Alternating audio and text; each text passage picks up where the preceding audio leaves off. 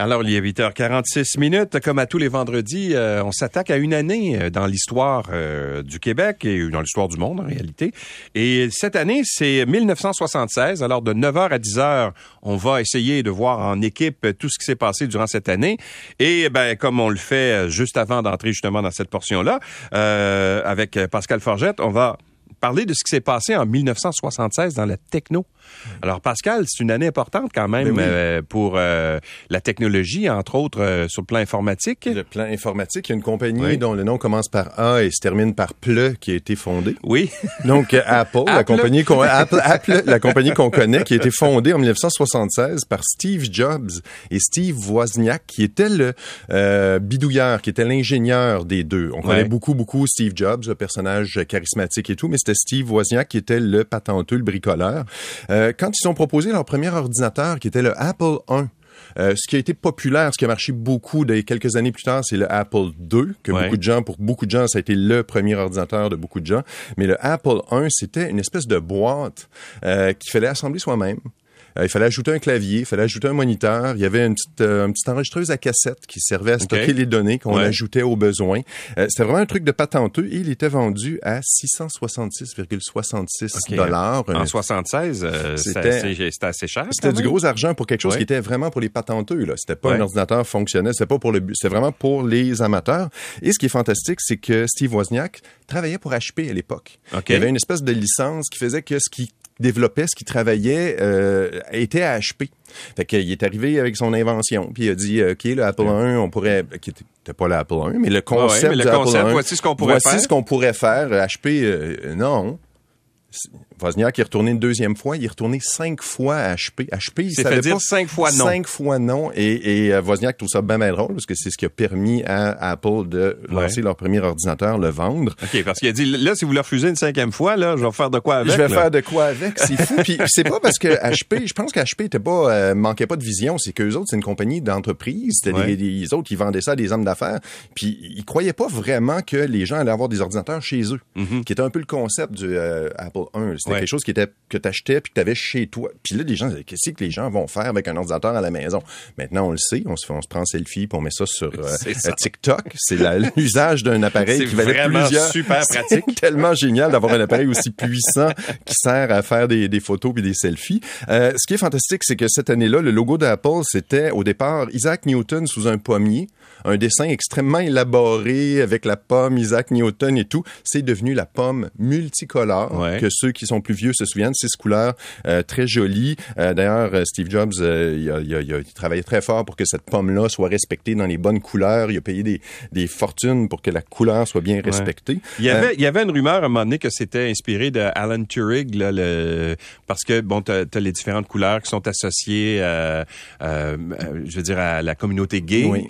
Alan Turing était gay et même a été, ben, a été euh, trouvé coupable d'avoir été homosexuel à l'époque.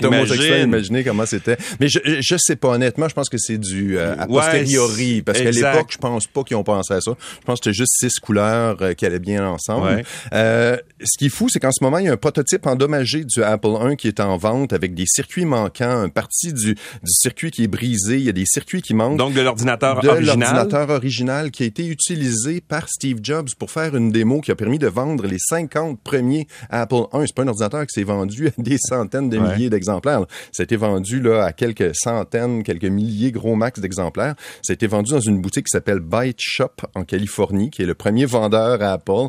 Euh, c'est- en ce moment, les enchères là, sont à 140 000 dollars pour le prototype endommagé, non fonctionnel, mais qui a été touché par Steve Jobs et qui a été assemblé à la main par Steve Wozniak. Euh, il est en, aux enchères à 140 000 en ce moment. La valeur d'un Apple I qui fonctionne un peu plus en meilleur état, c'est entre 400 000 500 000. Il y en a qui se sont vendus presque pour un million de dollars. Mm. Alors, si vous voulez vous acheter un ordinateur qui marche pas, mais qui est un morceau d'histoire. Qui est un morceau d'histoire. Moi, personnellement, entre un foulard d'Elvis ou un prototype brisé qui a été touché par Steve Jobs, tu prends le prototype. Je prends le prototype touché. D'ailleurs, ceux qui veulent regarder l'action, c'est sur rrauction.com qu'on voit ça. OK, alors euh, vous pourriez vous acheter euh, un ordinateur. Et t'as commencé, puis j'ai- sauté par-dessus ton, euh, ton premier, en fait, euh, ton, ton accroche, si on veut. Ah, écoute, juste pour revenir en en 1976. 1976, tu dis sortie du film Rocky, c'est vrai, hein? Rocky, qui a gagné l'Oscar du meilleur film. Ouais. Et pour ceux qui l'ont pas vu, Rocky, ceux qui s'imaginent le Rocky ont vu les, les suites, les, les Ouais. sequels, puis ont vu Creed par la suite.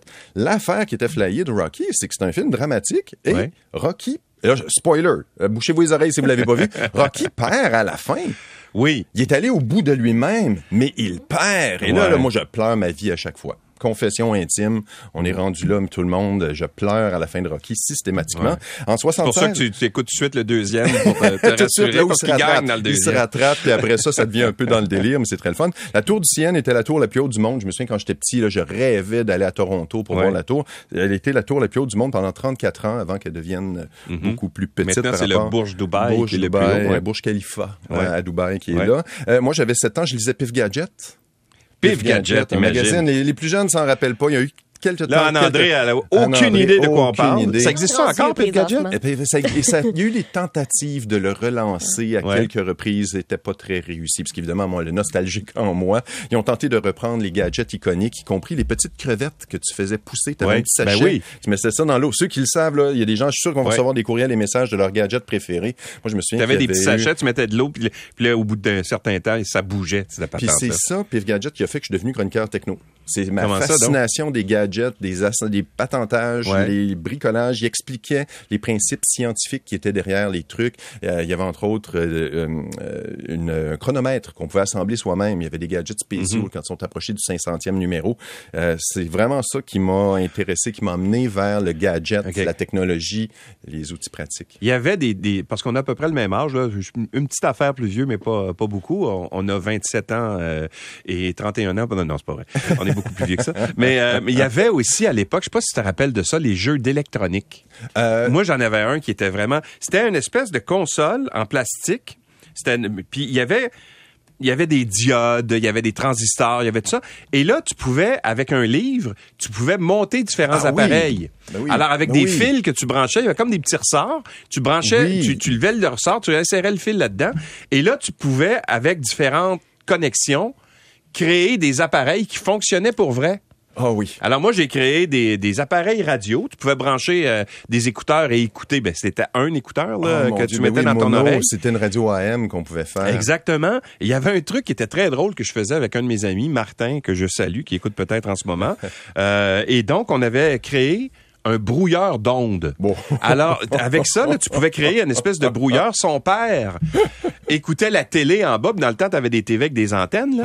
Et là, nous autres, son père écoutait la télé. Je sais pas, il écoutait le hockey, mettons, sur la, la grosse TV en bois. Là, tu sais, là. Puis là, on partait le brouilleur d'ondes, puis la télé venait tout croche. Puis nous autres, notre, notre, euh, notre trip, c'était de voir son père se lever, puis aller frapper sa télé. Il disait, voyons, maudite patente qui marche pas. Là, on l'arrêtait, l'image devenait bien belle. Il s'assoyait, il écoutait la télé pendant 30 secondes, on repartait le brouilleur. On avait du fun. Euh, non, mais Fun toi, c'est ça qui a fait ta carrière à la radio. Oui, exactement. Maintenant, tu ne brouilles plus les ondes, tu les J'essaye de- enrichis, tu les bonifies. J'essaye de moins ça, brouiller. c'est- comme...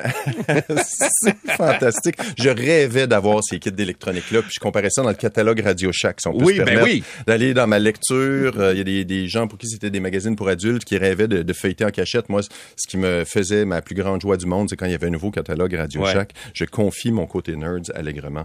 En 76, le lancement de la disquette 5.27, euh, 5.25 euh, 25 pouces. Les floppies. Les floppies, pas euh, les gros de 8 pouces. Les gros de 8 pouces, ça, c'est encore une fois. Je vois des yeux. Les plus jeunes font que c'est ça? C'est quoi des disquettes? Des Il y a- Il y a disquettes, même plus de lecteur CD, ces ordinateurs. C'était quelque chose qui, au départ, les 8 pouces, c'était gros comme une, une assiette. Ouais. Euh, 5, 20, 25 pouces, c'était plus petit qu'une assiette. Et ce qui était le fun, c'est qu'on pouvait s'éventer avec. C'était comme un petit éventail. Ça contenait, écoute, 160 kilo-octets. On pouvait percer un trou sur le côté. Je sais pas si tu te souviens de cette petite Ouais. astuce-là. Et On s'était rendu compte que quand on perçait un trou sur le côté, on pouvait utiliser les deux côtés de la disquette. Donc, on pouvait aller jusqu'à euh, doubler le euh, 320 euh, kilo-octets. Ce qui est fantastique, il y en avait qui allaient jusqu'à 1,2 meg. Ça a duré quand même quelques années. Ces trucs-là, ils se sont améliorés d'année en année. Il y avait des hautes densités.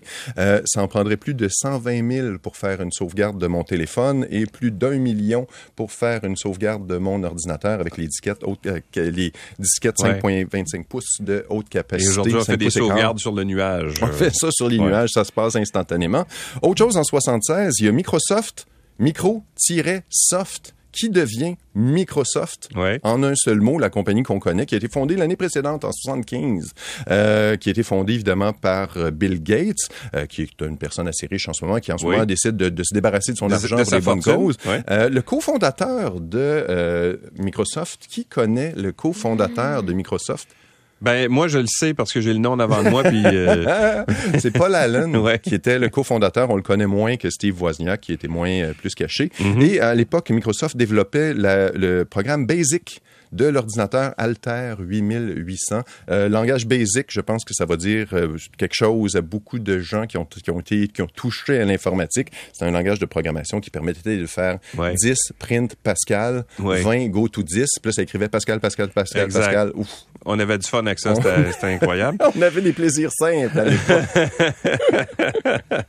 Et lancement de la première imprimante euh, à jet d'encre. Inject. J'ai- Ouais. je trouve ça complètement fascinant. Une révolution dans le monde de l'impression. Avant, les imprimantes, c'était comme des dactylos. On avait un ruban d'encre, on tapait Mhm. dessus. Ça faisait des trucs comme ça. Euh, ça fait qu'avec les imprimantes Inkjet, on s'est mis à payer des fortunes pour quelques grammes d'encre. L'encre la plus chère du monde dans les cartouches Et Inkjet. c'est devenu probablement la plus grande arnaque du milieu Ah, c'est de, de l'informatique, là, parce que on s'arrange pour te rendre dépendant de ça. L'imprimante euh, coûte à peu près rien.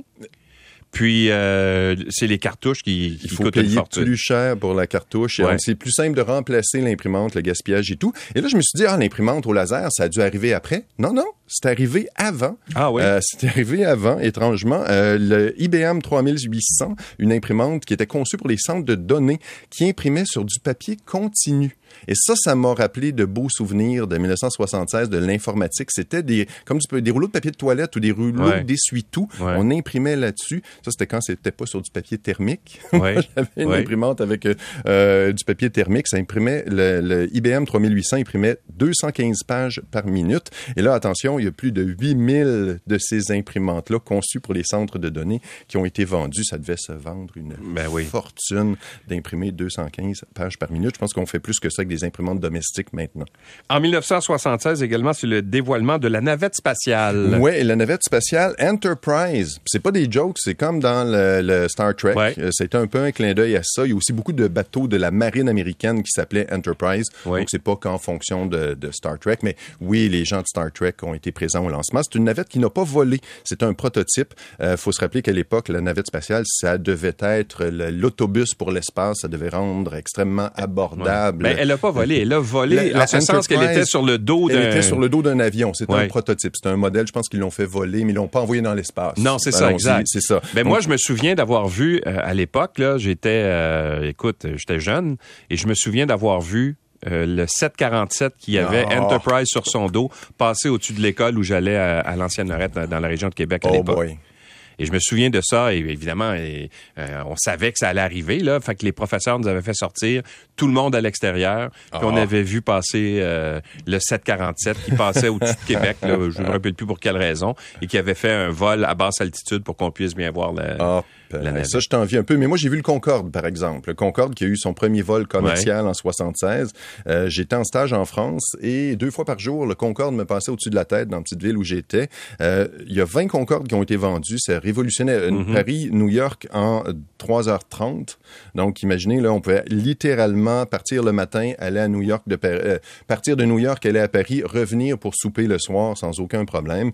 Euh, ce qui est le fun, c'est qu'on peut le voir dans un musée à New York. Il y a un porte-avions. Il y a un Concorde dessus. Alors, j'ai pu entrer dans le Concorde. Oh. C'est tout petit. Ouais, oui, c'est Écoute, minuscule, sérieusement, je fais six pieds juste et Ouais. je devais là Te me pencher légèrement. Euh, pourquoi ça n'a pas révolutionné l'aviation? C'était très coûteux, les billets. Je pense que c'était 6 000 par billet à l'époque. Donc Mhm. aujourd'hui, c'est très, très cher. Euh, il y a 20 Concorde qui ont été vendus. Ça a volé jusqu'à 2003. Donc le Concorde a une longue et fructueuse vie. En ce moment, on parle d'avoir des, le retour des vols supersoniques. Le problème, c'est Et- le boom supersonique Voilà, qui dérange tout le monde au-dessus des villes. Et si tu veux voir euh, justement un des exemplaires du Concorde euh, d'Air France, quand tu vas euh, à l'aéroport euh, Charles de Gaulle, Oh. euh, dans un des aérogares, je ne me souviens plus lequel, là, je pense que c'est le, le terminal 2, là, il y a un des Concorde qui est installé, euh, ils l'ont mis sur une espèce de socle en béton, Oh. là, où tu le vois, pareil comme s'il volait. Alors tu peux le voir au loin de l'extérieur. Alors c'est le plus Mais- proche qu'on peut s'approcher en ce Exactement, parce que là, il y a des gens qui parlent de peut-être le faire voler Ouais. de nouveau, mais imagine recertifier tout ça, c'est Ce serait extrêmement difficile. Un peu. Pascal Forgette, merci beaucoup de ce retour dans l'histoire. Au plaisir. À la semaine prochaine.